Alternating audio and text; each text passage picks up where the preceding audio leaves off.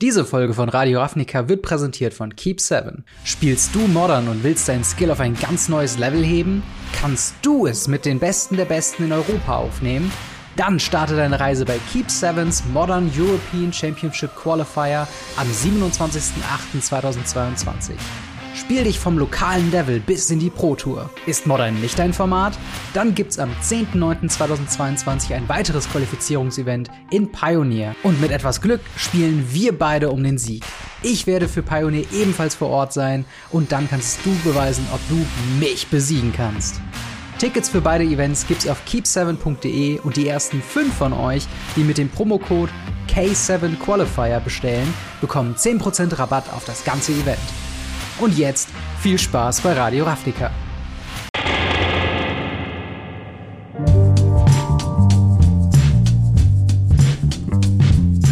Hallo und herzlich willkommen zu einer weiteren Ausgabe von Radio Ravnica, Folge Nummer 157. Und das mache ich natürlich nicht alleine, sondern mit dem fabelhaften Marc. Wie geht's dir?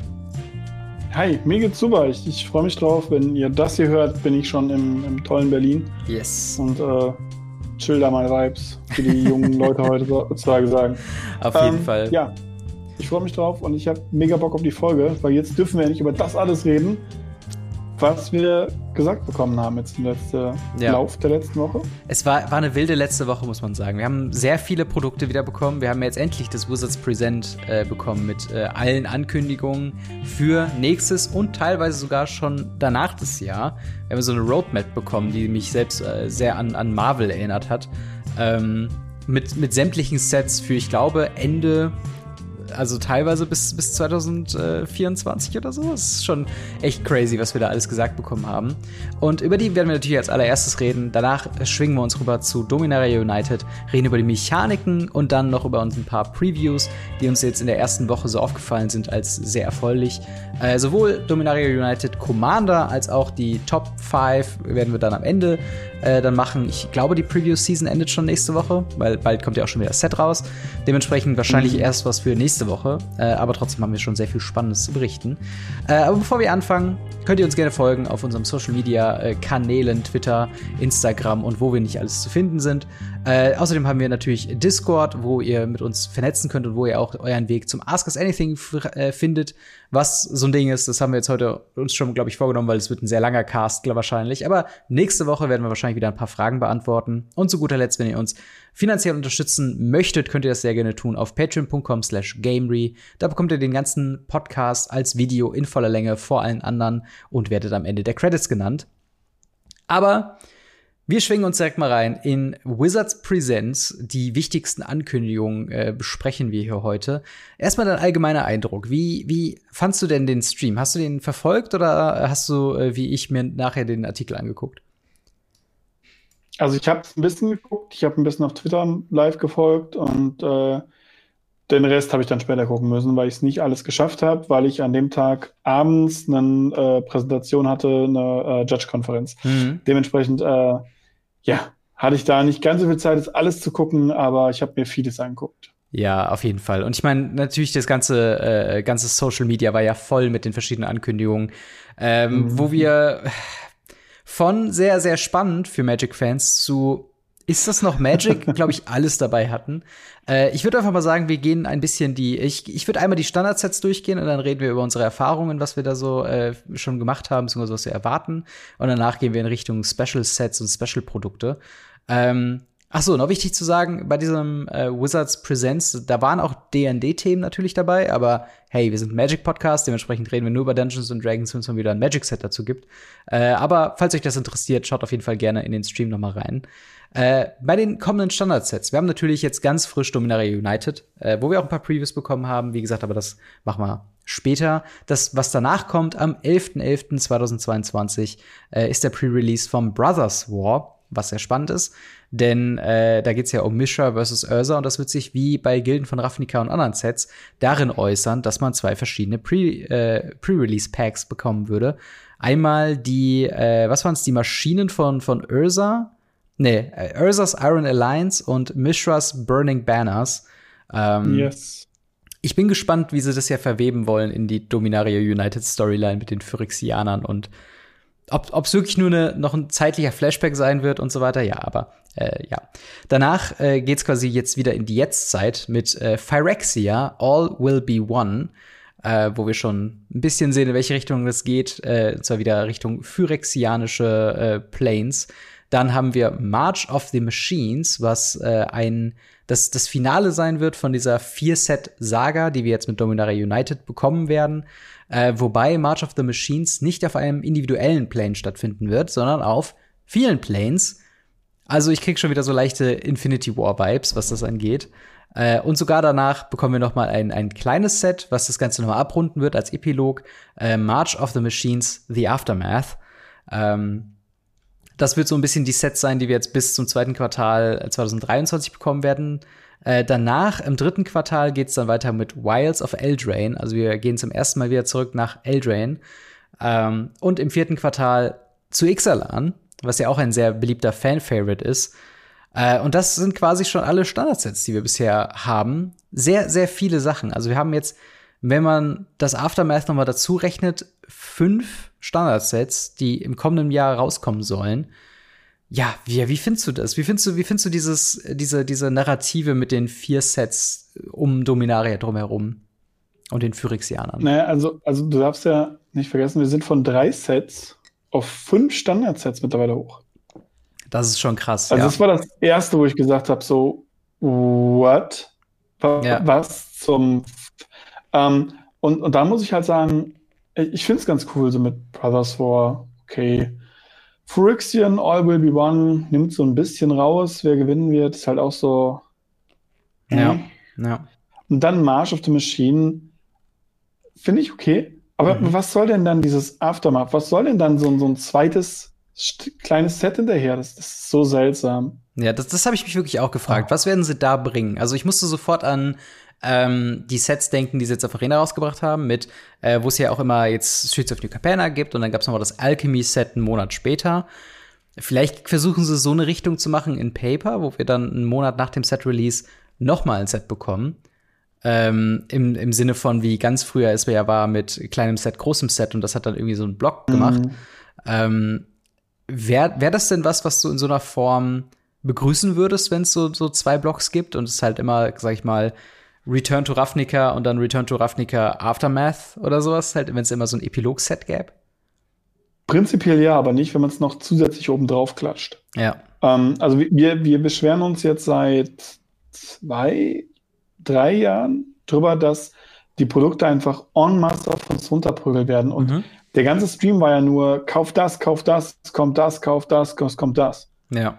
Und da muss ich halt wirklich sagen, das finde ich sehr, sehr schwierig, wenn man jetzt noch nachdem man jetzt das vierte Standard-Set dazwischen gequetscht hat und das anscheinend ja auch wieder durchzieht mit, mit Eldraine und Ixalan, hm. ähm, da jetzt noch ein fünftes Set reinzuknallen, finde ich halt schon, schon sehr bedenklich. Also ich, ja. finde es großartig, dass wir zu Eldraine zurückgehen. Eldraine war ein sehr beliebtes Set. Oh ja. Ähm, außer, dass es viel zu lange im Standard drin war. Und sehr broken. Und ähm, ja, aber das wäre auch kein Problem gewesen, wenn es nicht so lange im Standard drin gewesen wäre. Ja, vermutlich. Ja. Und ja. äh, naja, Ixalan ist, ist ganz nett. Es sind Dinos und Piraten, was will man da großartig fast falsch machen? Trotzdem muss ich halt sagen, dieses Ganze um die Phyrexianer finde ich so schwierig. Ja, ja. Ich, ich, bin, ich bin mal gespannt, wie sie dieses Vier-Set. Also es klingt ja erstmal nach dem, was wir uns schon seit längerem wünschen, wieder ein bisschen mehr Planung, ein bisschen mehr aufeinander aufbauende Geschichten. Und ähm, da geht's ja schon zumindest mal hin. Mir macht's dann wiederum Sorge, dass wir danach danach äh, Eldraine und Ixalan wieder gehen und ich wieder das Gefühl habe, okay, das ist Kamigawa und New Capenna all over again. Ähm, aber trotzdem ist es ja was, wo man dann zumindest sagt, okay, äh, für die nächsten vier Sets sind wir zumindest jetzt mit derselben Narrative, wahrscheinlich mit denselben Helden. Überall ist irgendwie, ähm, zumindest Teferi sehe ich zum Beispiel bei March of the Machines und die ähm, Alice Norn, die ist auf jeden Fall bei Phyrexia in dem Key Art, was wir schon bekommen haben, drauf. Die ist aber auch wieder bei äh, March of the Machines. Dieses Aftermath, ich bin wirklich gespannt, wie es halt weitergeht. Es kann natürlich sein, dass es, sag ich mal, narrativ gesehen so einen Übergang zu Eldraine dann schafft. Im Sinne von Phyrexianer, die Gefahr ist abgewandt, aber da im Hintergrund haben schon die Bösen von Eldraine wieder ihre Finger im Spiel gehabt. Das wäre der Best Case. Worst Case ist es quasi einfach nur ein Nebenprodukt unter der Prämisse, dass es weiter erzählt wird. In Wirklichkeit ändert sich einfach gar nichts. Ähm, und wir bekommen einfach nur noch mehr hinterhergeworfen. Ich finde auch, oder eine andere Idee, die ich hatte, wie wäre es denn, wenn es dieses Aftermath nicht standardlegal wäre? Also ich habe es natürlich jetzt hier aufgeführt als Standard-Set und ich gehe auch davon aus, dass es ein Standard-Set ist, aber wenn es so eine Art ja, wie so ein, wie so ein Remastered ist von den Planes, die man halt wirklich bei March of the Machines irgendwie hätte. Das wäre das interessant. Vielleicht ist das auch, vielleicht ist das auch ein äh, Double Feature von March of the Machines und March of the Machines Aftermath. ja, ja, das wäre natürlich. oh Gott, das wäre ganz, ganz fürchterlich. Ähm, ja, ja, also äh, es bleibt auf jeden Fall spannend. Äh, wir können jetzt natürlich hier mutmaßen nur, aber viel spannender ist ja auch noch, was wir ähm, darüber hinaus bekommen. Yes. Und zwar, wir haben es letzte Woche schon ein bisschen erraten, beziehungsweise durch den Leak ja. schon besprochen, aber das erste Specialty-Set, was Anfang äh, oder im Frühjahr 2023 rauskommen wird, ist Dominaria Remastered, ähm, wo wir äh, tatsächlich, also unsere, unsere Unsere Prediction war ja, es wird äh, irgendein äh, Dominaria-Block sein von früheren Zeiten. Ähm, jetzt haben wir aber tatsächlich herausgefunden, es sind alle Blocks, alle Sets sind theoretisch im Spiel, die auf Dominaria gespielt haben. Und das sind ja echt eine ganze Menge. Ne? Sind das nicht irgendwie so 25, ja. 26 oder so? Also die, die ersten ewig lang, also selbst sowas wie Ice Age war ja auf Dominaria, ja. weil die Ice Age auf Dominaria war. Und daher kommt ja auch schon eine Karte, die gespoilert wurde. Ja, äh, meinst du Arboria? Oder? Ja, nicht ganz. Ich meine okay. eigentlich Force of Will. Force of Will, ja. Genau, ja, das ist, äh, wir haben direkt schon zwei krasse äh, Reprints, wie ich finde, gesehen, was auch so ein bisschen wieder zeigt, in welche Richtung das geht. Also Force of Will, wie du schon sagst, ich glaube, der Counterspell für alle Formate, wo es legal drin ist, so. Ähm, und ja, das zeigt aber auch schon, was für ein Treatment wir bekommen werden. Leider nichts ja. Individuelles, Besonderes, sondern wir haben normales Border, wir haben äh, Super Art und wir haben äh, Retro Border, äh, beziehungsweise ja, Old Border. Old Border. Freust du dich? Haben wir lange nicht mehr gehabt, ja. Ja, wobei zu dem Zeitpunkt haben wir ja auch schon in den, äh, wir haben ja diese, diese Jahrespreviews bekommen mit dem Finhorn Elfen und so weiter, die sind ja auch Old Border, aber naja. Ich, ich sage immer bei sowas, lieber so teure Karten ähm, in vielen Versionen printen, damit sich der Preis so ein bisschen absolut. stretcht, als äh, dass die normale Karte super teuer wird. Also absolut. Wie, wie ist denn deine Meinung von dem neuen Fossil Artwork? Äh, ich, ich, ich muss leider sagen, ich mag das Original-Artwork lieber. Mhm. Ähm, es ist ganz okay. Äh, ich habe schon Stimmen gehört, die das Oldboarder nicht so hübsch finden. Also es wird eher ab, abgeneigt.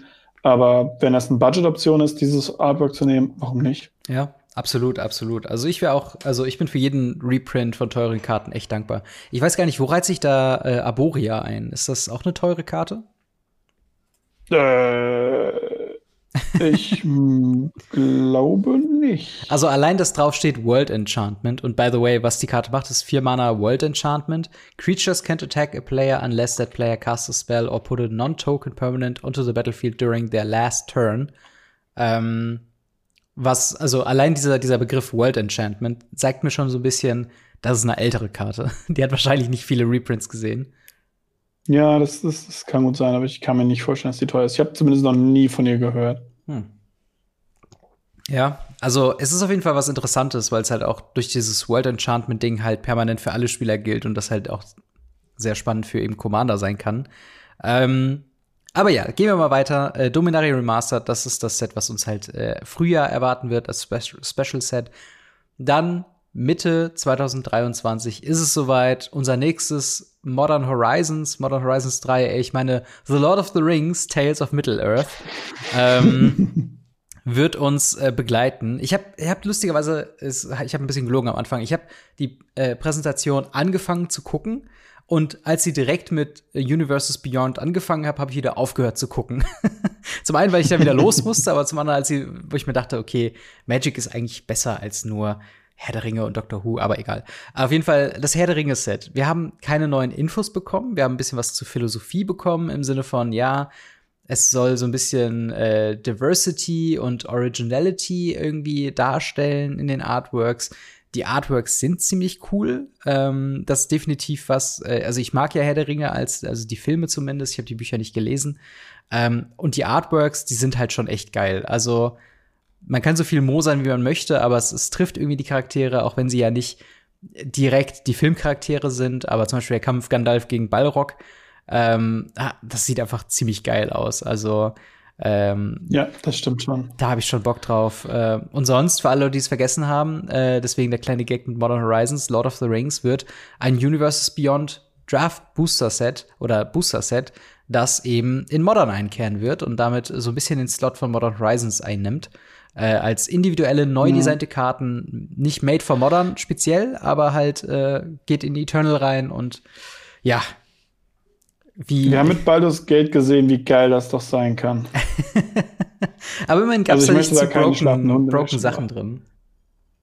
Ja, aber bringt ja auch nichts, wenn da nur Müll drin ist, weil mhm. dann hat niemand Spaß damit. Wobei das, das, das, ja, das Limited war gut. Ja. Auf der anderen Seite muss ich jetzt sagen, ich finde es halt so krass, wie viel das kommt. Ich meine, wir haben jetzt in der 2023er Show extrem viel auch schon für 2022 mitbekommen, wie ja zum Beispiel auch die Warhammer Commander Decks haben wir ja. noch mal ein bisschen was, äh, ein bisschen drüber gequatscht und haben ja auch Artworks und so weiter gekriegt von den Soul Rings.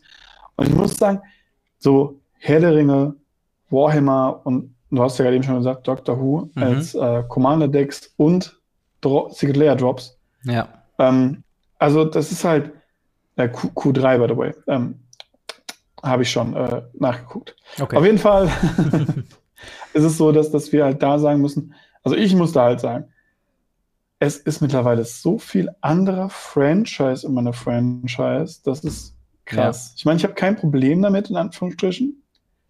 Ich finde es nur halt super hart übertrieben. Das ist dieses, hey, ihr mögt es, wenn andere Franchise bei euch auftauchen, hier habt ihr zu viel davon. Mhm. Das ist genau dasselbe wie mit Old Border, Flipkarten und ähnliches. Wir ja. sagen, wir finden es cool.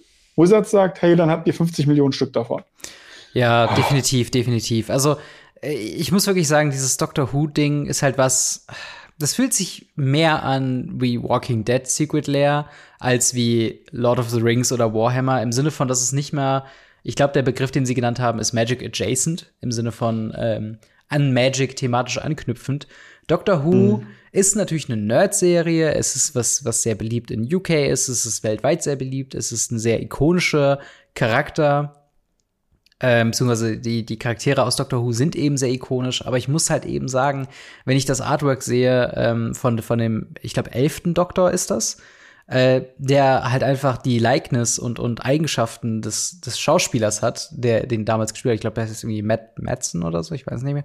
Auf jeden Fall, ähm, da tut's mir halt irgendwie schwer, da, da sehe ich halt keinen keinen Charakter mehr. Dann sehe ich halt den Schauspieler. Dann weißt du, das ist halt dann so ein bisschen, ich habe das Gefühl, wenn ich das Artwork sehe, ja. das ist die Performance des Schauspielers und nicht, dass es ein fiktionaler Charakter. Und das bricht die Immersion, soweit sie halt bei so einem fiktiven Kartenspiel ist. Das ist halt so ein bisschen wie wenn du, keine Ahnung, Fantasy äh, äh, Skat oder sowas spielst oder sowas, oder wenn du dann irgendwas spielst mit irgendwelchen Flugzeugen drin oder sowas, weißt du?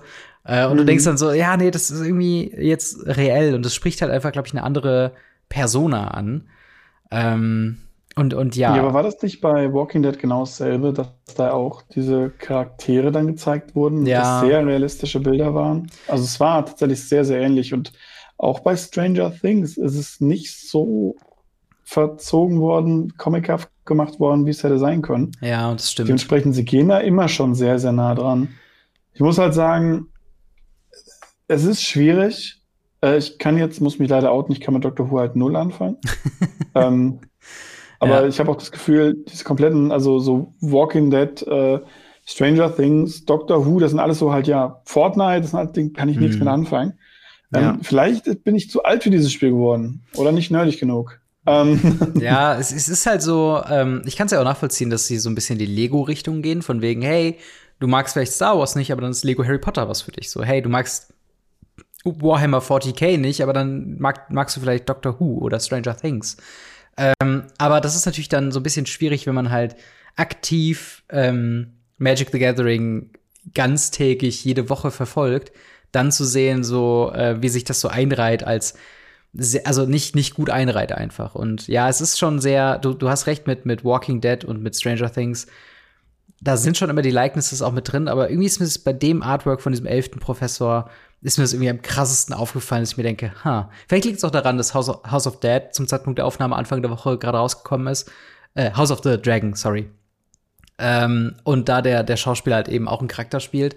Und ich denke dann so, ah, okay, jetzt äh, sehe ich ihn nicht nur in Westeros, sondern auch noch in Magic the Gathering. Großartig. Ähm, und ja, keine Ahnung. Es ist, es ist, es ist auf jeden Fall viel. Und ich finde vor allen Dingen, also Secret Lair Drops sind ja die eine Sache, dass es jetzt auch zu Doctor Who vollwertige Commander-Decks gibt. Wie, wie, wie siehst du das? Ist das, ähm, ist das wieder ein, ein Schritt, den sie wagen, der ungesund für die Akzeptanz von Secret Lairs und Walk von Universe Beyond irgendwie angeht? Ja, ich bin halt mal gespannt, ob sie halt dieses Mal ähnlich wie bei den Warhammer Commander Decks auch sagen, hey, wir bringen die in Stores. Weil so hat man halt dann in Store Sachen, die man halt mit Walking, äh, mit, mit äh, Secret Layer noch irgendwie adden kann, also mhm. aufstärken kann oder so, keine Ahnung. Ähm, wie sie es jetzt bei dem Warhammer ja auch machen. Also es ist, ja, ich, ich finde es okay, da, dadurch, dass sie es in den Laden bringen. Wenn sie jetzt ähnlich die Commander-Decks vertreiben würden über Secret Layer Drops, mhm. wie sie das ja mit dem Flip Commander gemacht haben, das glaube ich immer noch nicht raus ist, immer noch nicht nee. verschickt wurde. Ja. Ähm, äh, dementsprechend, äh, nee, also das finde ich nicht so cool. So muss ich jetzt sagen, so haben halt die Leute, die nicht Secret Layer Drops haben wollen, auch was davon. Die kommen in den Store rein und sagen, hey, cool, Doctor Who kaufe ich mir. Ja. Also, mal abgesehen davon, dass aktuell eh Doctor Who überall draufsteht. Also, ich weiß nicht, ob die einfach eine Lizenz rausgehauen haben und gesagt haben, hier dürft alles benutzen. Das war mit Stranger Things genau dasselbe. Mhm. Zu dem Zeitpunkt, wo Magic Stranger Things rauskam, hatte überall Stranger Things. Das ist aktuell mit Doctor Who auch überall. Mhm. Ähm, vielleicht kauft man auch einfach nur die Billiglizenzen und sagt, hey, wir machen das einfach mal, weil warum nicht? Ja, ja. ja. Ich, ich, ich bin wirklich gespannt, ähm, wie hoch der Einfluss sein wird. Äh, ich hoffe nicht so hoch und ich hoffe nicht, dass es jetzt der neue Go-To-Weg ist für Universes Beyond. Weil ich war okay damit, solange es Secret Lair Drops sind, wenn es jetzt vollwertige Commander-Decks sind, wo die Chance gar nicht so gering ist, dass du halt mit Leuten spielst, die ja nur dieses, äh, dieses Commander-Deck haben und ach, keine Ahnung. Ich, ich bin, bin ein bisschen irritiert. Ja. Äh, übrigens, der Vollständigkeit halber sei gesagt, wir haben noch eine August-Superdrop von äh, Secret Lair. Wir gehen jetzt mal nicht auf die einzelnen Bundles an. Ich weiß nicht, äh, hast du hast du die schon mal gesehen und irgendwas gefunden, was dir ja, was dir was gesehen, dir gut passt? Finde ich alle Kacke. Ja. Also der, der, der Kurzding ist, es sind einzelne okay Karten drin, die immer in Mist-Bundles drin sind und sie haben ich glaube, eins der schlechtesten Super Drops oder wie sie es auch aktuell nennen, äh, mhm. rausgebracht, die sie bisher gemacht haben. Also ich glaube, noch hervorzuheben ist so ein bisschen die Dan Fraser äh, Talismane. Ähm, ja, und, und natürlich äh, die Sigler von einem deutschen Künstler. Oh, äh, Nils Hamm. Ja. Ah, krass. Ja, da ist mir aufgefallen, dass es Sort of Truth, äh, Truth and Justice drin. Fand ich gut. Ja. Äh, gute Arbeit, Nils. Ähm, aber ja, also an sich, äh, die, ähm, die Secret Lair Drops könnt ihr euch angucken, verlinkt mir in der Videobeschreibung, aber gehen wir jetzt der Dichte an Themen halber äh, nicht so äh, direkt drauf ein. Aber ähm, ja, wie, wie, wie findest du denn diese, diese Marvel-mäßige Aufmachung von wegen, das ist unsere Roadmap für die nächsten Jahre und du hast so viele Marken und, und Sets und, und Commander-Decks und Secret Lair Drops irgendwie auf so einem, auf so einem Whiteboard. Ist das was, was du grundsätzlich eher magst, dass so, so kommuniziert wird? Oder, oder findest du, das hat ein bisschen was, ähm, davon geht so ein bisschen der Wund das Wunder verloren von was Magic irgendwie mal äh, so war? Ja, also e-, eher das Zweitere. Ich, ich finde es zwar ganz cool, mal so für uns als Podcast drüber zu mhm. reden, so hey, so wird das nächste Jahr und da kommen einige äh, phyrexianische Sets raus und Leute haben jetzt schon Angst, dass Infekt wiederkommt und so weiter und so fort. Ja das ist für uns natürlich ganz cool, wir haben was zum Reden. Mhm. Auf der mhm. anderen Seite muss ich halt sagen, so, hey, ich kenne jedes einzelne Produkt, was jemals irgendwo nächstes Jahr im Laden kommen wird. Ja. Und wenn nicht, dann kommen da noch 20 Produkte oben drauf und ich heule, weil es viel zu viele Produkte sind. Mhm. Und da muss ich halt wirklich sagen, so, ich, ich hätte es jetzt lieber gehabt, wenn sie einfach gesagt hätten, übrigens, das nächste Set ist das und dann war es das. Also muss ich denn wissen, dass ich Ende nächsten Jahres eine Eldraine-Set bekomme? Nee. Würde es bis dahin geleakt? Wahrscheinlich. Dementsprechend, ich gehe davon aus, es ist auch so ein bisschen dieses Pre, äh, Prevenge hm. den Leakern gegenüber. Ja. Aber ja, ich, ich muss halt sagen, also da muss ich, ach, ich finde es ich find's schwierig. Ich finde, hinzugehen zu sagen, hey, die nächsten 20 Jahre habt ihr die und die Sets, finde ich halt Mhm. schon nicht so Ich, ja, also es ist halt, ich bin so ein bisschen zwiegespalten. Auf der einen Seite mag ich natürlich so zu sehen, in welche Richtung es weitergeht und dass man jetzt auch zum Beispiel abschätzen kann, okay, jetzt wird was angefangen, was später nochmal aufgegriffen wird. Auf der anderen Seite habe ich, ich bin, muss ich dazu gestehen, ich bin tatsächlich relativ großer Fan von den ganzen Marvel-Filmen. Ich gucke halt sehr viele Sachen und selbst die schlechteren Filme gucke ich dann doch noch einfach nur, um zu schauen, was das für Implikationen für die Welt hat. Äh, sprich Eternals oder so. Aber ähm, so ein bisschen merke ich auch jetzt schon bei Marvel, die das Ganze ja proklamiert haben, mit dem wir kündigen einfach jetzt schon mal für die nächsten zehn Jahre Sachen an, dass ich irgendwann auf diese Roadmap gucke und denke, ich habe gar keinen Bezug mehr zu gar nichts mehr. Also, ob sich jetzt ne, die, die vier Set-Saga klingt halt schön und gut, aber ich hoffe halt, dass das nicht darauf geht, dass, ähm, dass diese Produkte ineinander übergehen und einfach nur noch ein Sumpf werden an, an mittelmäßigen Kram. Und ich hoffe halt, dass jeder, jedes Set dann doch irgendwie was Neues mitbringt. Ich hoffe halt, dass sie dieses Jahr nicht nur auf Nostalgie und andere IPs gehen, sondern auch den kompetitiven Rahmen wieder stärken. Ähm, und ähm, ja, da, da freue ich mich ähm, hoffentlich auf noch ein paar weitere News und nicht nur, wie ich mein Geld am besten irgendwie aus dem Fenster werfen kann, sondern halt wie Vor allem in Commander-Decks. vor allen Dingen Commander-Decks. Also ich weiß nicht, wenn, wenn, also auch schon ein bisschen cringe, wenn ihr noch keine 20 Commander-Decks habt. Also, ähm, Ja. Das Beste ist ja, jetzt kommen ja nicht nur zu jedem Set Commander-Decks raus, sondern jetzt haben wir auch noch andere Layer, äh, äh, Universe äh, äh, Commander-Decks obendrauf. yes. Und ähm, vielleicht bringen sie auch irgendwann mal jeden Freitag ein Commander-Deck raus. Keine Ahnung. Ja. Es, es hört einfach nie auf. Es wird nie wieder aufhören.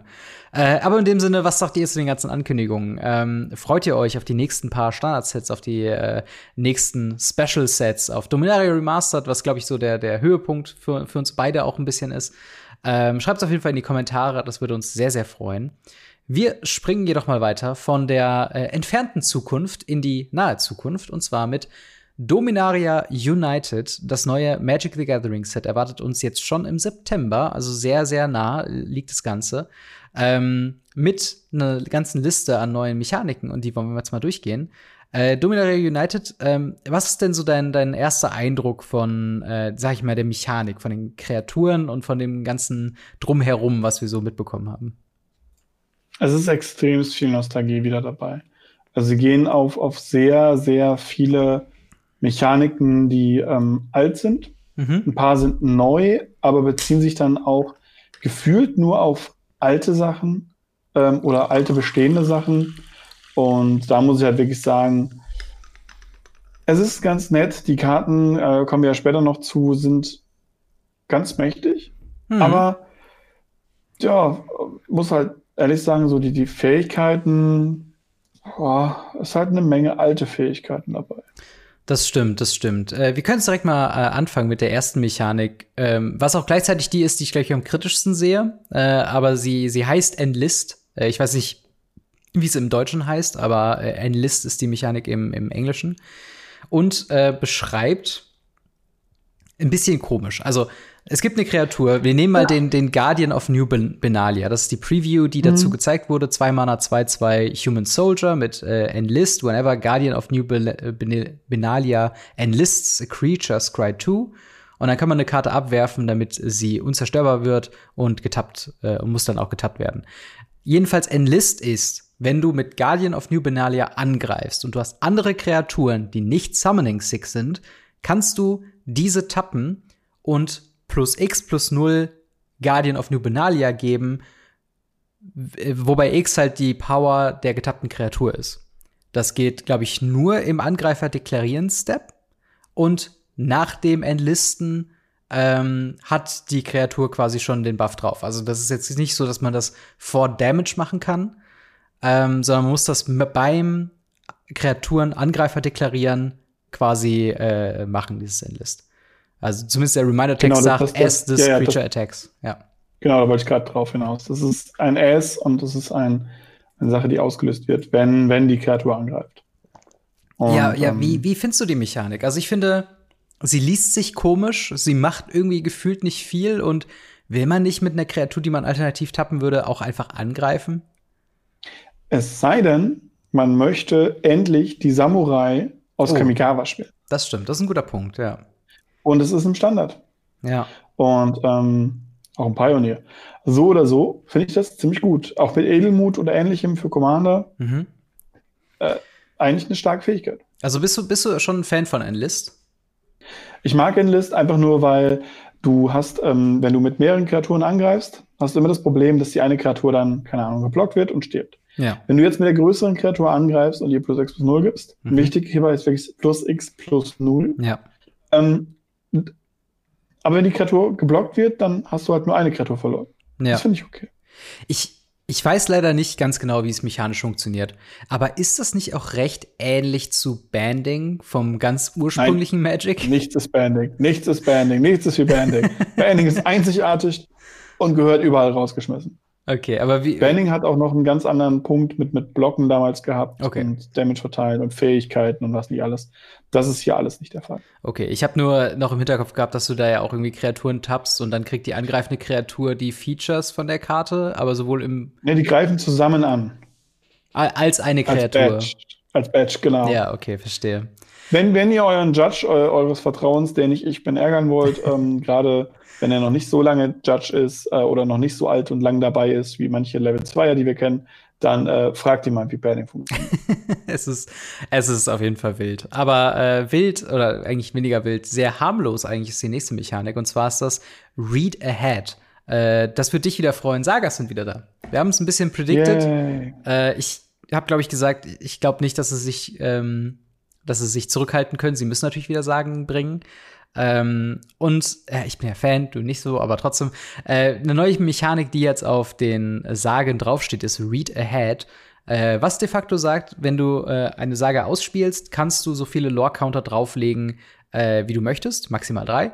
Ähm, und es zählt nach wie vor der Text, wenn äh, die, der dritte Chapter gelesen ist, sozusagen, wird die Karte zer zerstört. Das heißt, wir haben hier als Beispiel zum Beispiel The Phasing of Sal 4.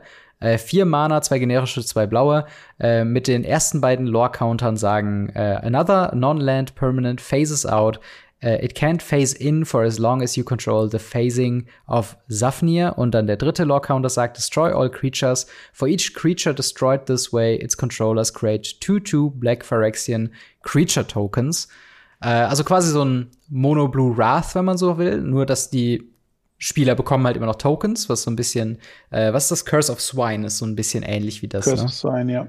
Ja. Ähm, wie, wie findest du denn Read Ahead und, und macht das für dich äh, Sagen genuss, genussvoller oder ist es trotzdem noch zu viel? Ich finde Read Ahead ganz cool als Zusatzfähigkeit für Sagen.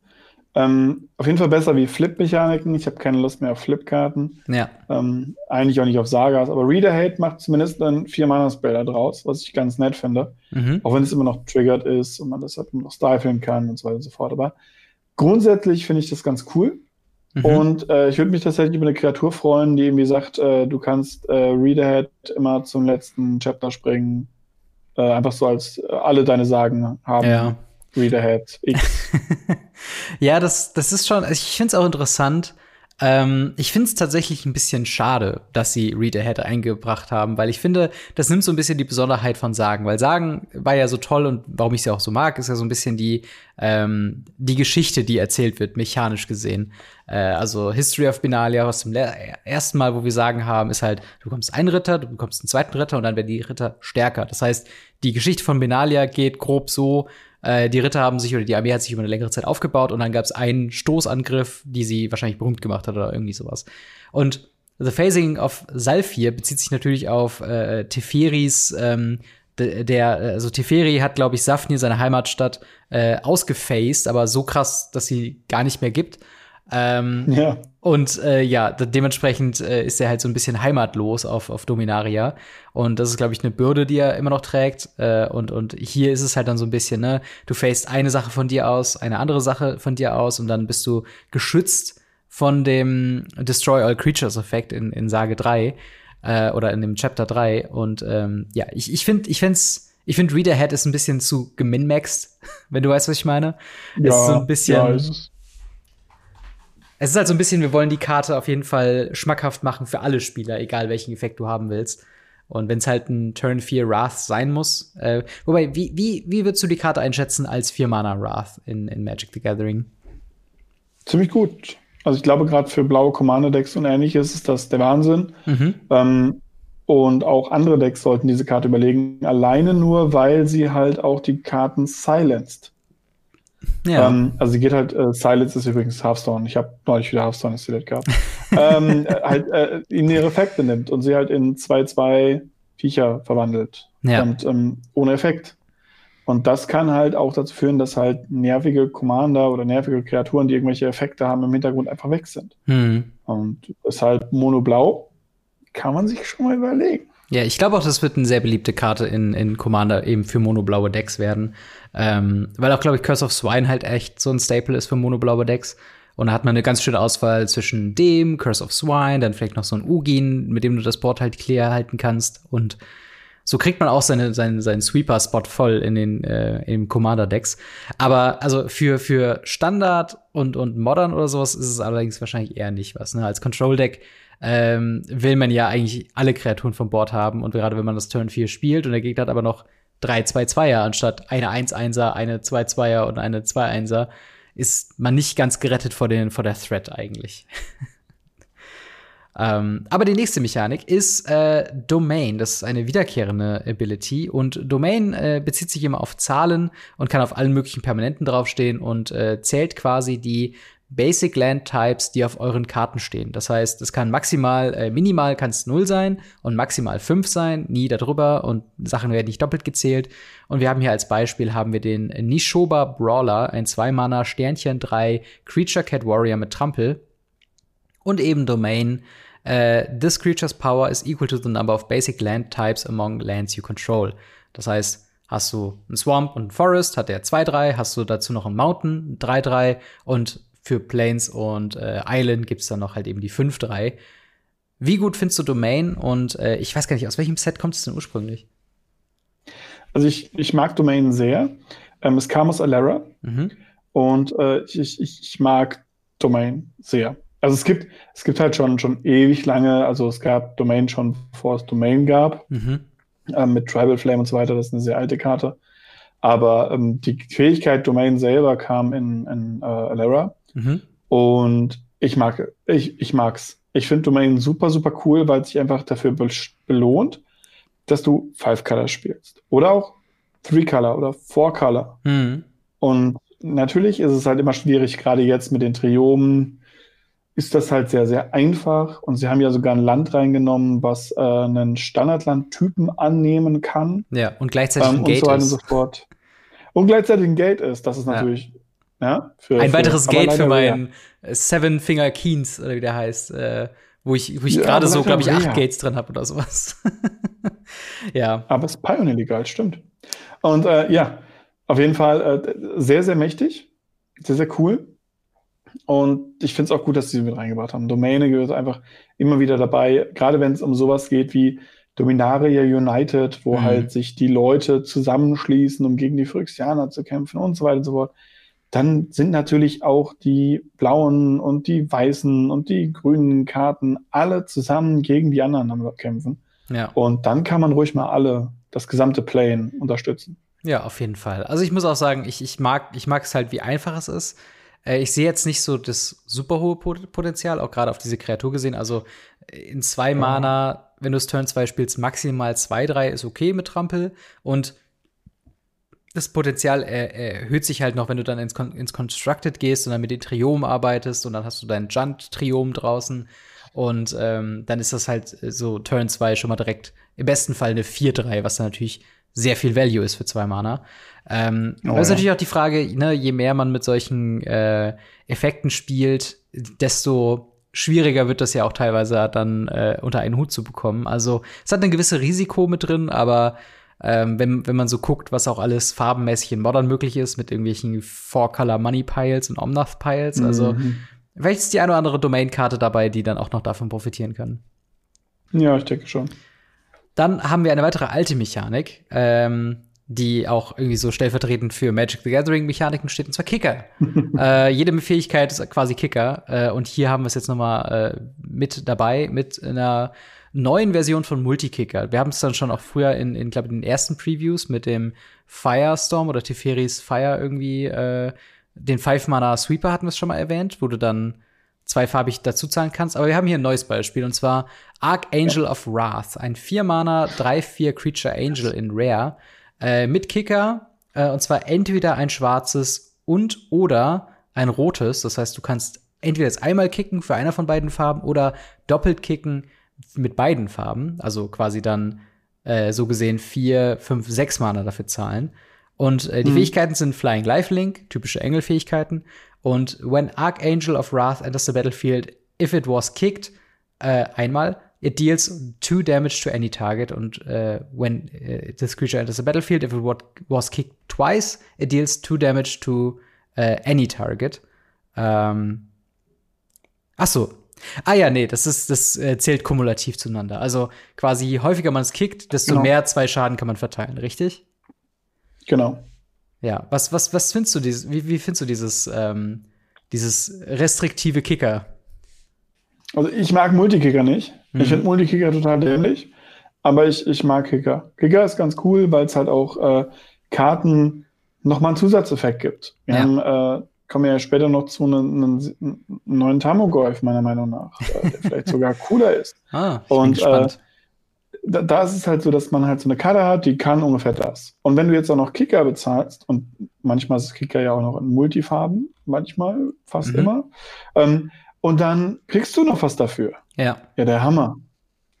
Ja, absolut. Also ich muss auch sagen, ich mag, ähm, ich mag, glaube ich, das, weil's, weil, also ich mag's äh, als Ersatz für Kicker, mag ich's lieber, weil es Kicker interessanter macht. Also es gibt ihm halt sofort so eine ja. Farbe. Wenn du halt den, den Engel hier für fünf Mana spielst, kannst du eine Kreatur wegnehmen, was halt gutes Value sein kann. Ähm, und halt eben, weil es Maru-farbig quasi ist, ist das ja auch was, was halt eben für Commander interessant sein könnte, eben mit den Farbidentitäten. Und ähm, hm. das, das heißt, du hast dahingehend so ein bisschen Restrikt Restriktion. Du musst halt deine Landbase darauf anpassen, wenn du diesen Effekt nutzen willst. Ähm, aber halt auch, äh, weil du sagst Multikicker und ich bin auch kein Riesenfan von Multikicker, ähm, hier hast du quasi ein restriktives Multikicker. Das kann maximal nur zweimal gekickt werden. Dadurch hast du ein sehr klares mhm. Ceiling, was möglich ist mit dieser Karte. Was ja. auch einfach eine schöne Kommunikation ist. Man könnte sagen, das hält dann natürlich die Karte so ein bisschen zurück. Äh, alternativ könnte auch Art, äh, Archangel of Wrath so aussehen, dass es halt Multikicker hat mit entweder schwarz oder rot. Und man könnte dann für neun Mana bis zu fünf Kreaturen wegschießen. Aber das macht es dann auch irgendwie wieder unnötig kompliziert, oder?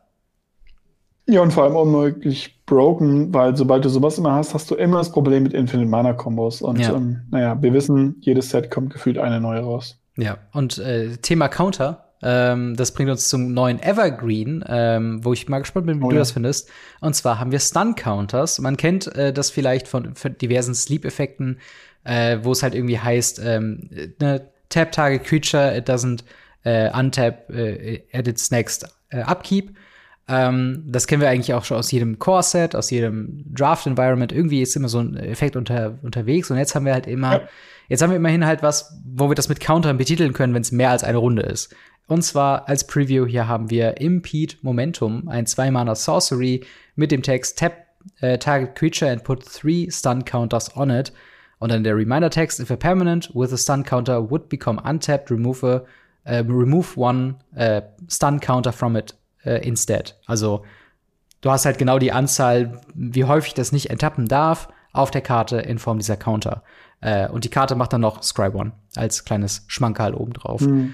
Ähm, ja, wie, wie siehst du diese, diese Stun-Counter-Thematik? Ist das eine sinnvolle Ergänzung oder, oder findest du, das macht Sachen zu stark? Ich muss sagen, ich finde es seltsam, dass wir mittlerweile alles über Counter regeln. Das macht Aethersnap eine richtig krasse Karte, weil sie einfach alle Token von allen, also alle Counter von allen Permanenten runternimmt. Mhm. Ähm, und wir machen halt jetzt alles über Counter. Und da muss ich halt sagen, so, ich habe vor 20 Jahren auch schon markieren können, dass meine Kreatur nicht enttappt. Ja. Da muss ich nicht sowas haben. Auf der anderen Seite können wir so halt jetzt auch tracken, wie viele Runden das da drauf liegt und so weiter und so fort. Das ist ganz nett. Äh, und wenn es eine Evergreen-Mechanik wird, dann, dann ist das so. Also ja. es ist, ist okay, es gibt immer wieder Karten. Ich habe selbst bei mir im Time Commander Deck habe ich auch ein paar Karten drin, die das machen. Und äh, ja, warum nicht? Evergreens finde ich nie schlecht. Mhm. Effekte, die mit einem Wort ausgesprochen werden können. ähm, oder mit einem kleinen Sachen wie lege einen Stun-Counter drauf, ähm, dann muss ich sagen, äh, es gefällt mir ganz gut. Das unterscheidet uns ganz stark von so Spielen wie Yu-Gi-Oh!, wo mhm. halt der Text einfach immer, immer größer wird. Ja, ich, ich bin auch grundsätzlich ein guter, äh, großer Fan davon. Äh, aber ich stimme dir auch schon zu, dass wir gerade mit den neuen Shield-Countern aus New Capenna da kann es schon mal schwer sein, die unter einen Hund zu bekommen. Ich weiß, das ist auch nur eine, eine, ähm, eine Marginalität und ich meine, 99 Prozent der Spieler werden das unterscheiden können. Aber wenn du dann schon mal irgendwie drei Würfel drauf hast, weil da sind zwei One-One-Counter drauf, dann noch drei Shield-Counter und vielleicht noch zwei Stun-Counter und die paar sind vom Gegner, ein paar sind von dir und eins tickt runter. Und Lifelink-Counter, ein Trampel-Counter. Aber dafür hast du ja, haben ja immer noch Ikoria. Äh, ja, ja, genau, diese, diese Fähigkeiten-Counter. Ja, wobei, ähm, da würde ich immerhin noch sagen, da hast du ja optimalerweise diese, diese Punch-Out-Dinger, wo dann auch Flying draufsteht. Oder vielleicht in Zukunft Sticker, wer weiß. Ähm. Oh ja, Sticker. Aber ja, also ich glaube, es wird ein bisschen, bisschen, bisschen viel Counter-Getracke sein im, ich sag mal, Worst Case. Aber grundsätzlich finde ich das hier eine saubere Lösung, dass man halt eben sagt, okay, wir wollen diesen Effekt haben von wegen, hey, diese Kreatur enttappt nicht nächste und übernächste Runde. Und das dann ohne Counter zu tracken, ist vielleicht ein bisschen schwierig, gerade wenn man mit neuen Leuten spielt und vielleicht bei einem äh, Pre-Release noch nicht alle Regeln drauf hat. Aber so hat man zumindest einen Reminder mit drauf und man kann halt blaue Karten deutlich stärker machen. Äh, was, was glaubst du wäre so, äh, ab, ab wie viel Stun-Countern würdest du sagen, das ersetzt valides Removal? Sag ich mal, wenn wir so zehn, zehn Stun-Counter drauf haben.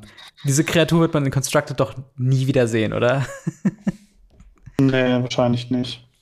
Ich finde generell so eine Runde rausnehmen schon ziemlich heftig. Und ja. zwei ist schon, schon eine ganz andere Hausnummer. Drei wäre schon fast weg. Aber würdest du äh, Impede äh, Momentum als, äh, würdest du das in, in irgendwo Constructed sehen, theoretisch? Boah, ich glaube, dafür ist es teuer. Ja. Ja, das, das kann gut sein. Also vielleicht, wenn wir irgendwie so einen so einen Wrath-mäßigen Effekt haben, von wegen tapp alle Kreaturen, sie kriegen alle zwei Counter drauf. Das könnte ich mir schon echt gut ja, vorstellen. Ja, so hast du halt, du hast halt bessere Ein-Mana-Spells im selben Set als mm. Removal. Ja, das stimmt schon, das stimmt schon. Aber das waren auch soweit äh, alle Fähigkeiten.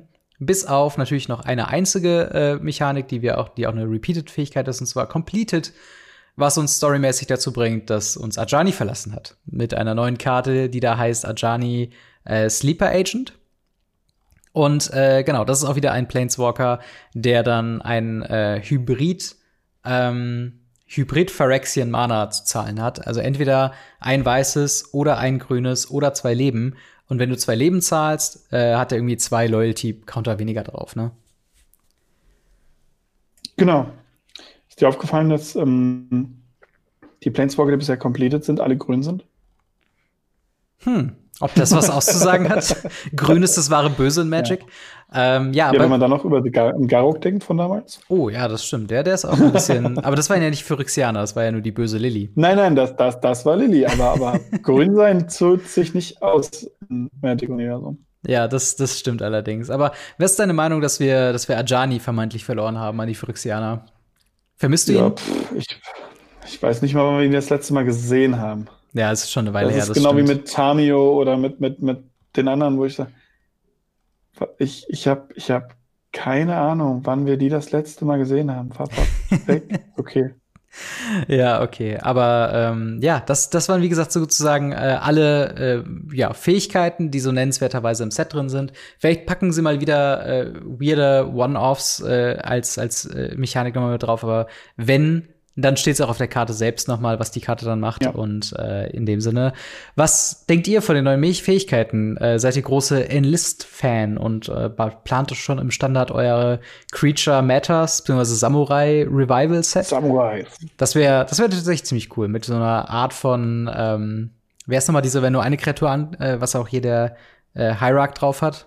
Wer ist nochmal die Fähigkeit? Äh, Edelmut. Edelmut, genau. So ein Edelmut äh, slash Enlist Matters-Geschichte. Schreibt es auf jeden Fall in die Kommentare und äh, wir ziehen mal weiter zu den Karten des Sets Dominaria United. Wir haben schon ein paar Previews bekommen und wir haben auch äh, ein paar Previews bekommen, die sehr weite Wellen geschlagen hat. Und äh, wir haben uns darauf verständigt, dass wir heute ein bisschen frei Schnauze über Karten reden werden und nächste Woche dann äh, unsere Toplisten äh, an den Stand äh, bringen werden. Ähm, mhm. Und ich mhm. glaube, ich rede nicht lang drum herum Liliana of the Veil ist zurück in diesem Set. die drei Mana Lily, ja. die Modern äh, tyrannisiert hat in Jund. Ähm, ganz kurz als Reminder, was die Karte gemacht hat, äh, oder was die Karte macht. Es sind drei Mana, ein generisches Doppelschwarz für ein drei Loyalty Legendary Planeswalker Liliana mit einer plus eins. Each Player discards a card, minus zwei Target Player sacrifices a creature und minus sechs separate all permanents Target Player controls into two piles. Uh, that player sacrifices all permanents in the pile äh, of their choice. Also primär stark doch eigentlich wegen dem, äh, wegen dem Discard-Effekt, oder? Ähm, genau, die ersten beiden Effekte sind ganz gut. Ich meine, der erste Effekt mit jeder Spieler wirft eine Karte ab. Der Gegner möchte selten abwerfen, dir selber ist es meistens egal, weil du hast die Karte in dein Deck gepackt. Ja. Du wirst damit umgehen können. Ja. Das äh, Target Player Sacrifice a Creature ist natürlich in einer Welt, in der wir leben mit äh, Murktides und anderen komischen Sachen im Eternal-Format, super, super relevant. Und ähm, die Ulti ist ganz nett, sie ist nicht gamebreakend, aber sie halbiert die Permanenten vom Gegner. Und man macht halt so Dinge wie, also entweder hast du alle grünen Länder und diese Kreaturen oder alle blauen Länder und äh, diese Artefakte. Mhm. Wäre jetzt eine doofe Aufverteilung. Aber ja. es passt ganz gut und im Notfall ist es immer noch ein Boardwipe.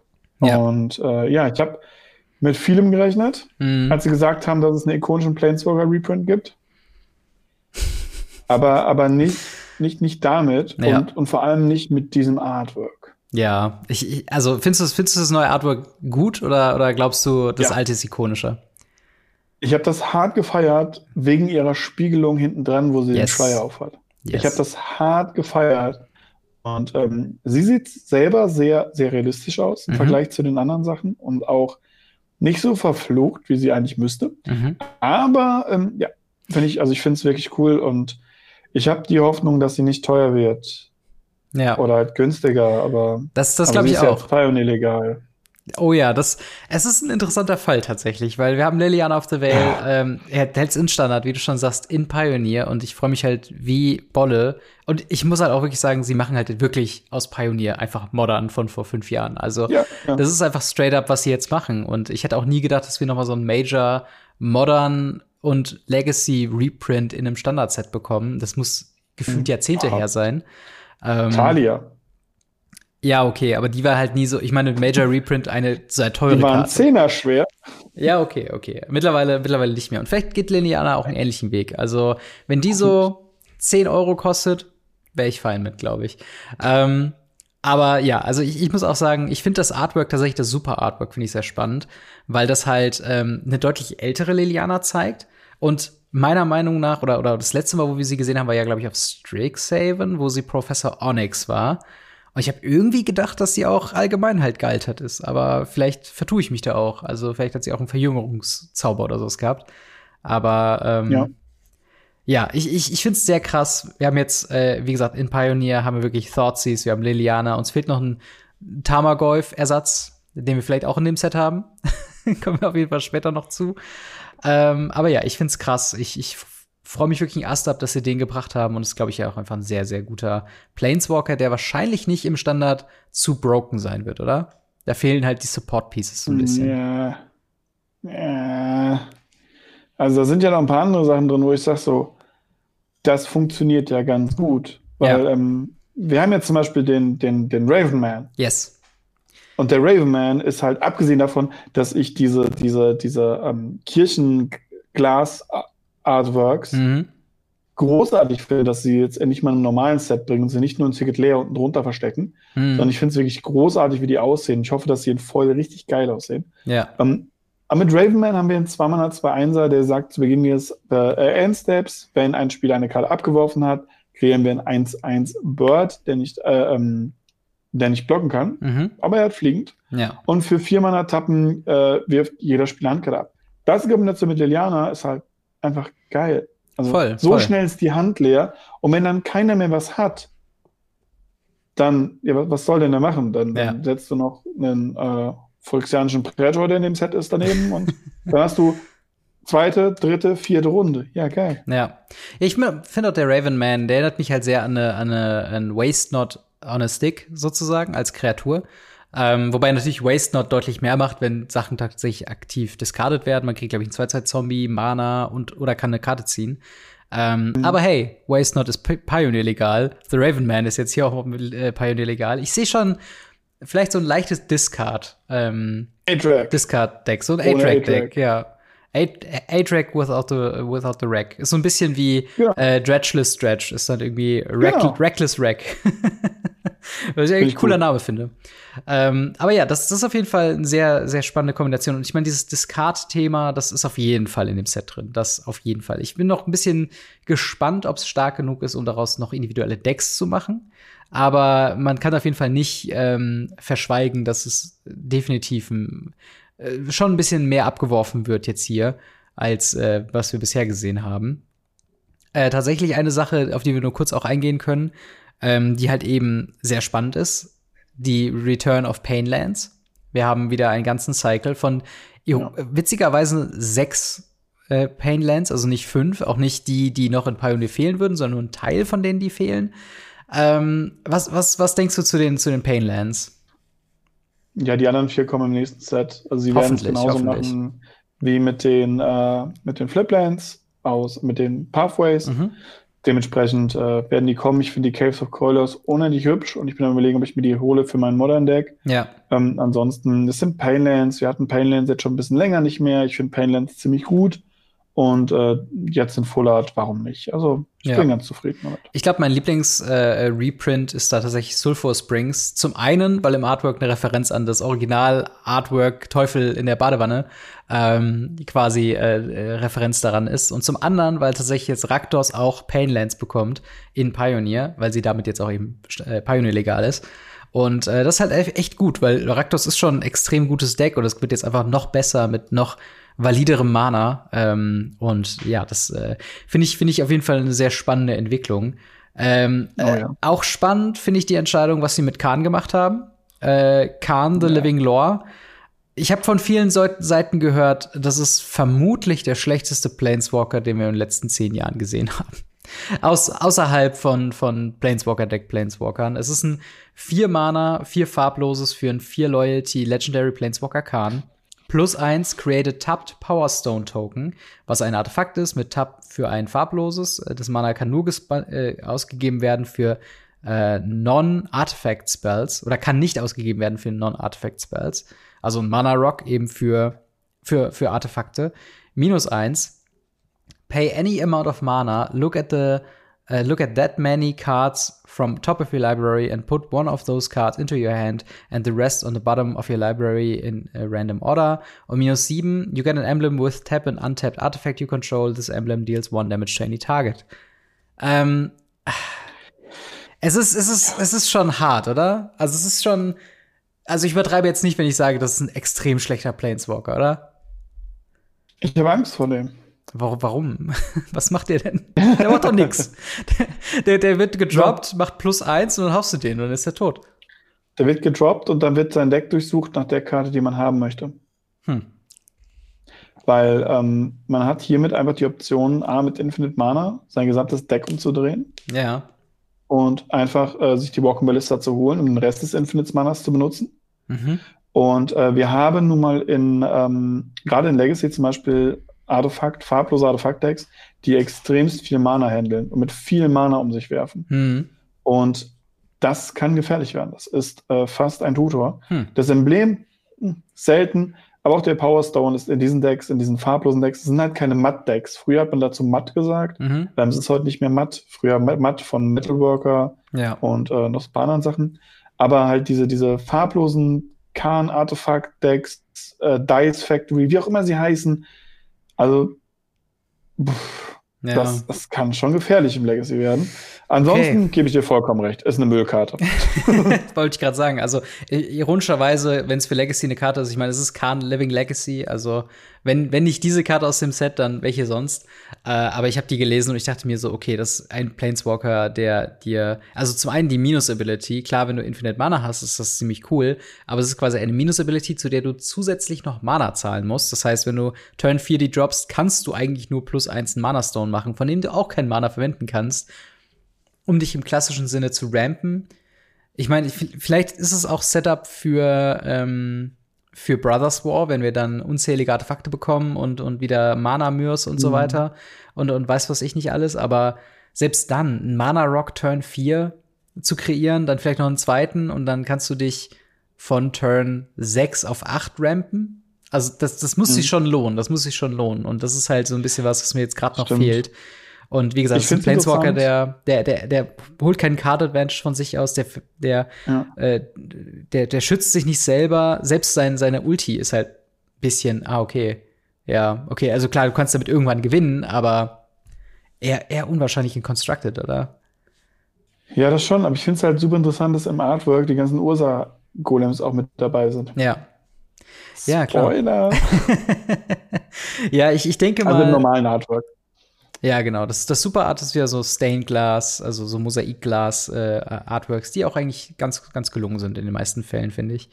Ähm, aber ja, Khan Living Legacy ist eine, eine lebende Enttäuschung für mich. Ähm, ich weiß nicht, wie, wie ist deine Meinung zu dem neuen Sheoldred? Wir haben äh, vier Mana, vier, fünf Sheoldred, The uh, Apocalypse, Legendary Creature, Phyrexian Praetor mit Death Touch und whenever you draw a card, you gain two life. When an opponent draws a card, they lose two life. Ähm, ich weiß nicht warum, aber irgendwie habe ich mehr erwartet von einem phyrexianischen Titan in, in, einem Set kurz vor der phyrexianischen Übernahme. Ähm, also sie sind also oh, schwierig, weil, weil mein, ich, ich freue mich tatsächlich darüber, weil mein allererster Commander freut sich darüber. Hm. Weil äh, immer wenn ihr deine Karte zieht, kriegt ihr ein Damage. Und hier ist es so, dass immer wenn die eine Karte ziehen, kriegen die zwei Damage. Ja, das und, stimmt. Ähm, es gibt genug Karten, die einen Wheel-Effekt haben und alle Spieler ziehen sieben Karten. Hey, du verlierst 14 Leben. Ja. Und äh, also Sachen, also das ist schon mächtig. Ich glaube tatsächlich, dass die hart unterschätzt wird aktuell, mhm. weil für vier Mana eine 4-5 Death Touch, das heißt, ihr habt für vier Mana ein 4-5er, was wofür Leute vor zehn Jahren getötet hätten. Ja. Und äh, dann noch mit Death Touch, das heißt, eine größere Kreatur, die sie blockt, stirbt auch noch. Mhm. Und sie gibt euch Leben, wenn ihr Karten zieht und der Gegner verliert langsam aber sicher Leben. Mhm. Das ist nicht zu unterschätzen. Natürlich ist sie nicht so, so krass blinky wie die viele der anderen, aber ja naja, also ganz im Ernst, kannst du dich noch daran erinnern, was der Gene Gitaxis macht? Äh, nee. Überhaupt nicht. genau. ich hatte gerade Warring Flex im Kopf, weil ich weiß, ja, was der macht, aber nicht. Den kriege ich noch hin. Urabrask auch keine Ahnung. Urabrask auch nicht. Habe ich neulich, hab ich neulich einen Booster gezogen. Keine Ahnung, was der tut. aber ähm, an die werde ich mich erinnern können. Ja. Weil die auch diesen, diesen asymmetrischen Effekt hat. Man ja. selber kriegt Leben, die anderen verlieren Leben und so weiter. Das ist eine gute Karte, finde ich. Ja, und dann hat sie dieses super Artwork, wo sie einfach ja. nur so, so dasteht, so mit beiden Händen so, wow. Ja, das, das, das sieht schon cool aus. Ich meine, der Charakter sieht designmäßig, müssen wir gar nicht drüber reden, ziemlich, ziemlich cool aus. Ähm, ja.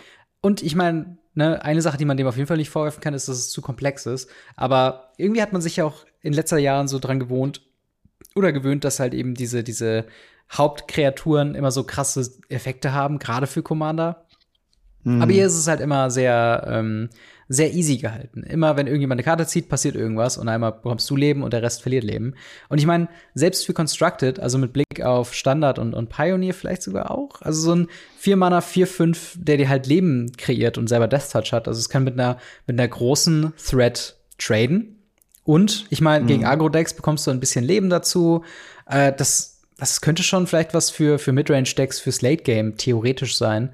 Ähm, wobei in, in Pioneer haben wir auch den Kalitas und der macht das eigentlich auch schon ziemlich gut. Äh, aber mhm. theoretisch. Also ich, ich will nur sagen, es ist keine schlechte Karte per se, es ist nur ein bisschen underwhelming, wie wenig sie macht. Ähm, ja, das stimmt. Aber vielleicht finden sie ja trotzdem ihren Platz. Ja, das finde ich das Interessante, dass sie ähm, ganz viele Karten gedruckt haben, die meiner Meinung nach auf den ersten Blick so, ja, sind ganz nett. Mhm. Am zweiten Blick merkst du dann immer mehr, dass viele von den Karten entweder sehr gut sind oder eine power-creepte Karte von was anderem oder ähnlichem. Wenn man okay. zum Beispiel das äh, Temporary Lockdown sich anguckt. Mhm. Das ist ja die ähm, Karte, die von äh, Solaris äh, als äh, Preview-Karte äh, mhm. gespoilert wurde. Herzlichen Glückwunsch. Ähm, genau, herzlichen Glückwunsch nochmal da dran. Und äh, die ist so gut aber sie ist halt auch nur gepowercreepte Karte und sie ist auch nur in bestimmten Sachen gut. Und ich ja. weiß nicht, ob sie im Draft zum Beispiel stehen würde. Sie ist eine zwei weiße, ein farbloses Verzauberung, die sagt, wenn sie ins Spielfeld kommt, existieren wir alle nicht dann permanent mit Mana Value von zwei oder weniger, so bis das Ding das Spielfeld belässt. Das heißt, wenn man jetzt nochmal auf Modern zum Beispiel schaut und sagt, mhm. hey, diese Ursas Saga Tokens sind ja ein Problem. Mhm, ja. Nö. Oder wenn man jetzt äh, mit irgendwelchen Khan Tokens arbeitet. Nö Ja. Oder eben auch im Pioneer, wenn man hingeht und sagt, ey, dieses Human Deck, das haut mich ganz schön mit meinem blau-weiß Kontrolldeck ins Gesicht. Nö. Und das ja, ist das ziemlich, ziemlich mächtig. Das ist schon krass. Das ist auf jeden Fall was, was, wenn das Einzug in den Meta hält, dann muss man wirklich seine Neutralizes und Disenchants im Sideboard ready haben. Ähm, oh, ja. Weil das wird extrem wichtig, das zu beantworten sein. Es ist tatsächlich ein bisschen witzig durch diese ähm, Permanence with, äh, es ist zwar nicht, nicht nur Kreaturen, sondern auch Permanence, also auch Combo-Decks sind nicht äh, unbedingt geschützt, je nachdem, was eure Combo macht. Von Value 2 oder weniger, das wäre so genial gegen die ganzen Loris-Decks gewesen damals. Äh, also das wäre so der, die, die Loris-Antwort fast schon gewesen. Ähm, aber ja, mhm. es stimmt, es ist so, geht, die Karte geht so ein bisschen unter, aber es ist einfach ein, ein, äh, ein O-Ring auf, äh, auf Steroide, ein bisschen. Also ja, es ist schon. Minis halt. Ja, total. Und halt auch gegen, gegen, gegen Token-Strategien ist das natürlich auch die, die beste Antwort. Also spannend. Also auf jeden Fall, ich hätte die gar nicht so auf dem Schirm gehabt und die habe ich auch gar nicht so gesehen, aber es ist eine sehr, es kann eine sehr gute Karte sein im richtigen Matchup. Und so zweimal im Sideboard ja. sehe ich das schon. Also nicht, nicht schlecht auf jeden Fall. Ja, äh, das ist schon ganz gut. Wollen, wollen wir noch kurz auf den, auf den Lugolf eingehen, auf den Urgolf. Oh, ja. Oh, ja als als letzte Karte für heute äh, haben wir den Urborg Lurgolf. Zwei Mana Sternchen slash 1 plus Sternchen. Oh, Tamogolf Kosten und äh, Tamogolf Werte. Das wird spannend. Äh, ist auch ein Creature Lurgolf mit äh, eben diesem multifarb-restriktiven Kicker von äh, entweder blau oder schwarz. Und dem Text as Urborg Lurgolf Uh, enters the battlefield, mill three cards for each time it was kicked. Also maximal zweimal für vier Mana dann. Und dann Urborg, Lurgolfs uh, power, uh, power is equal to the number of creature cards in your graveyard and its toughness is equal to that number plus one. Es ist nicht ganz Tamogolf, oder? Es zählt leider ein bisschen die falschen Sachen. Ansichtssache. Ich finde ihn sogar stärker als Tamogolf, weil er kann größer werden als Tamogolf. Ein Tamogolf ist, ist äh, auf äh, lass mich lügen, ich glaube 8, 9 gecapped aktuell. Mhm. Und äh, er hier nicht. Ja. Er ist halt für nichts registriert. Er mailt selber nochmal, mhm. was natürlich für, für Dredgeless Dredge ja. auch nicht so verkehrt ist. Und er ist als Finisher halt ziemlich, ziemlich stark. Mhm. Klar, er hat jetzt auch kein Trampel. Ja, das ja. ist auch das, was dem eigentlichen Golf ja mittlerweile fehlt, um überhaupt mithalten zu können. Aber ähm, er, er, er kann halt, naja, sechs Karten millen für mhm. vier Mana, was, was im Late Game echt okay ist. Ja. Oder halt im Early Game, wenn man so zwei, drei, vier Kreaturen im Friedhof hat, was schnell passiert, schneller als man denkt, ja. dann tut er weh. Es ist ein bisschen die Frage, in welchem Deck würde man den sehen. Also es müsste ja eigentlich schon Graveyard Matters, wie du schon sagst, Stretch-mäßiges ja. Deck sein. Die, die Farbgebung gibt ihm auf jeden Fall so ein bisschen Sultai-Touch. Äh, ähm, ich sehe da auch diesen, diesen, ähm, ich wollte gerade sagen Delva, wie heißt der denn nochmal, dieser Ein-Mana Mildrei-Karten. Ähm, ein Mana Human, der aus irgendeinem Corset oder sowas letztens war. Ähm. Auf jeden Fall den, den Assistent, Stitcher Supplier, so heißt der. Stitcher, ah, ja. Stitcher Supplier Turn 1, den Turn 2. Und dann könnte der ja auch schon potenziell, wenn du genug Kreaturen hast, eine 2-3 sein. Und dann wächst er nur noch mehr oder 3-4, ja. Also, es, es kommt darauf an, glaube ich, wie das Deck konstruiert ist. Weil du willst gut. viele Kreaturen haben, aber du willst auch viele Kreaturen im Friedhof haben. Man könnte sowas, in, in Pioneer könnte man halt mit den Delph-Spells noch arbeiten, also mit Dig Through Time und mhm. so äh, Treasure Cruise, um halt Karten zu ziehen. Er ist auf jeden Fall eine spannende, spannende Edition. Ich sehe jetzt noch nicht so hundertprozentig, ja. dass er jetzt das Format übernimmt, aber ich finde es zum Beispiel sehr witzig, Nein. dass wir jetzt in, in Historic können wir quasi 8 Golf spielen mit ihm und dann uh, dem Tamo Golf. Geiles Deck. Bestimmt ein geiles Deck. 8 Golf ist bestimmt ein geiles Deck. Ja. Um, ähm, also ich muss sagen, ich, ich finde ihn halt cool, weil er halt wirklich auch mit dem, mit dem Kickern Base wegmachen kann. Ja. Und weil er halt andere Sachen zählt, kann man das mal testen. Ja. Ich finde es gut, dass sie sich trauen, aber man sieht halt hier auch, in welchem Power-Level wir uns dadurch bewegen. Ja. Wir haben Lords ohne Ende, wir haben super krasse Effekte mhm. mit äh, tausenden Keywords obendrauf. Wir haben eine Art von Tamogolf, wo rumprobiert wird, wie Tamogolf funktioniert, wie nicht.